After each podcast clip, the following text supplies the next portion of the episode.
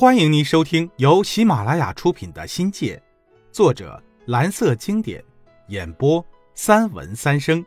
欢迎订阅。第一章新地，第二节新货。宿舍离新校区大约一公里，沿一条石渣公路，途经一大片水田。学校就坐落在一个推平的土坡上，是一个倒立的 F 型结构。中间横着四间新亮的教室，前排竖着教职工的单间宿舍房，教室后面是教师的厨房，厨房后面是教师的菜园子。教室前操场的右边是一个大大的板栗林子，从学校的操场上望过去，远远近近都是黄色的一大片。山风徐徐吹过，金黄色的栗子叶寥寥落下。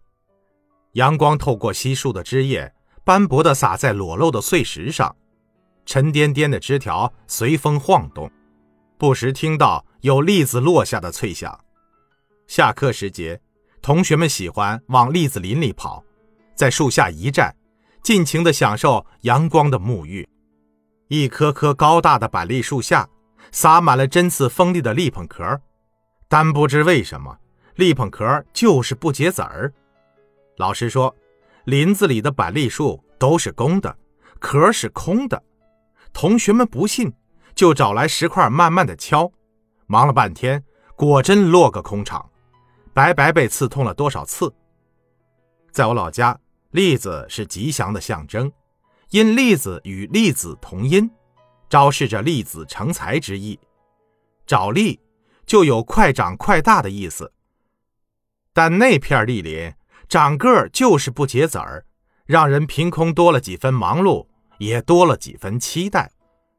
栗子林还是校文艺宣传队的训练基地，这里避开了同学们的窥视，乐器和唱歌不至于影响到自习或上课的同学。最主要的是啊，一帮情窦初开的男女学生少了许多外部的干扰。我不知道我为什么被选入校宣传队。印象中，只有像文氏的熊小燕、文亚明，大院里的李慧、陈宝珠那样的戏骨子，才有资格成为文工团的一份子。这次作为专业演员的入选，大出我的意料。或许真如指导老师彭木福说的那样，山沟沟里人才稀有，像我那样上过舞台的男生，也算是凤凰身上掉下的毛，难得。好在学校没有晚自习，巴掌大的街道也没个去处，窝在又暗又臭的宿舍里，还不如在宣传队里混混，或许能找到些意想不到的乐子。为什么要成立宣传队？大概是为了时政宣传的需要吧。在宣传队队员里，有吹笛子的黄启良，拉二胡的王耀进，扯板胡的王立春。像宁幸、黄小菊属于会唱会跳舞的人，还有赵金超几个演反派的角色。我呢，就多半为正面人物了。宣传队基本上在每天的下午排练，排练地点就在栗子林里。宣传队里有乐器组、歌舞组，后来增加了曲艺组。我借着向蒋发照学的那点二胡捉技，人手不够的时候。也帮帮乐器组，在宣传队里，拉乐器的人最吃香，但也最辛苦。歌舞、京剧都离不开伴奏，每天伴奏一两个小时，吹拉就那几个节目，其乐融融却也是枯燥的。笛子和京胡是高音乐器，在乐队里时常起着定调和领奏的作用，像是乐队里的灵魂。二胡音量低。拉错了不是特别显耳，而笛子和京胡一旦跑了调，高八度或低八度的出了错，演出的人就乱了方寸，唱腔找不着调，表演就乱了套。样板戏里以西皮和二黄的唱腔为主，但西皮的演奏有好多名堂，譬如圆板、慢板、快三眼、倒板、散板、摇板、快板，多的让人眼花缭乱。因而，黄启良的笛子和王耀进的京胡在乐队里的位置格外重要。不论排练还是演出，都得全神贯注，稍不留神出了错，整个节目就作废了，结果只有挨骂的份儿。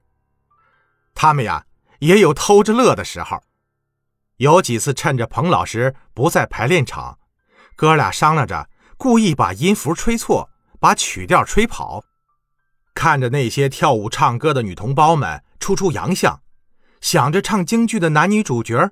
扯起嗓子，脸憋得通红的狼狈相，真让人忍俊不禁呐。宁幸同学能歌善舞，是学校宣传队长，有着《青春之歌》女主角林道静的味道。她的民族舞蹈跳得很正版。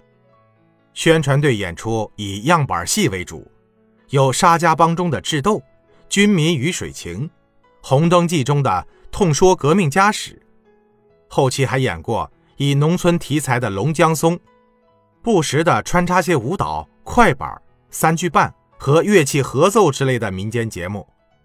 演的最多的有藏族舞蹈，在北京的金山上，有维吾尔族舞蹈《洗衣歌》。为了演得入情入景，女同学把五彩的纸条粘贴在围裙上，编织出精美的民族服饰。宣传队的男队员很一般。或者说相貌平平，女生却气质优雅、高挑艳丽，举手投足啊都是青春魅力、光艳四射，看的观众是如醉如痴。校文艺宣传队最拿手的两个节目呀，是《白毛女》中的扎头绳和剪窗花，舞蹈以奶酒献给毛主席而走红。我和宁姓搭档演过《白毛女》的大春。还演过《沙家浜》里的胡传魁，彭木福老师一针一线地缝制出绿色薄绸的搭肩衣裤，说是蒙古族服饰，像不像？我们没有见过。女队员穿着漂亮的演出服，在悠扬舒缓的“奶酒献给毛主席”的音乐背景里，边骑马边挤奶，像模像样的跳起蒙古舞，用耸肩抖胸的动作。载歌载舞的要把永远不馊的奶酒献给毛主席。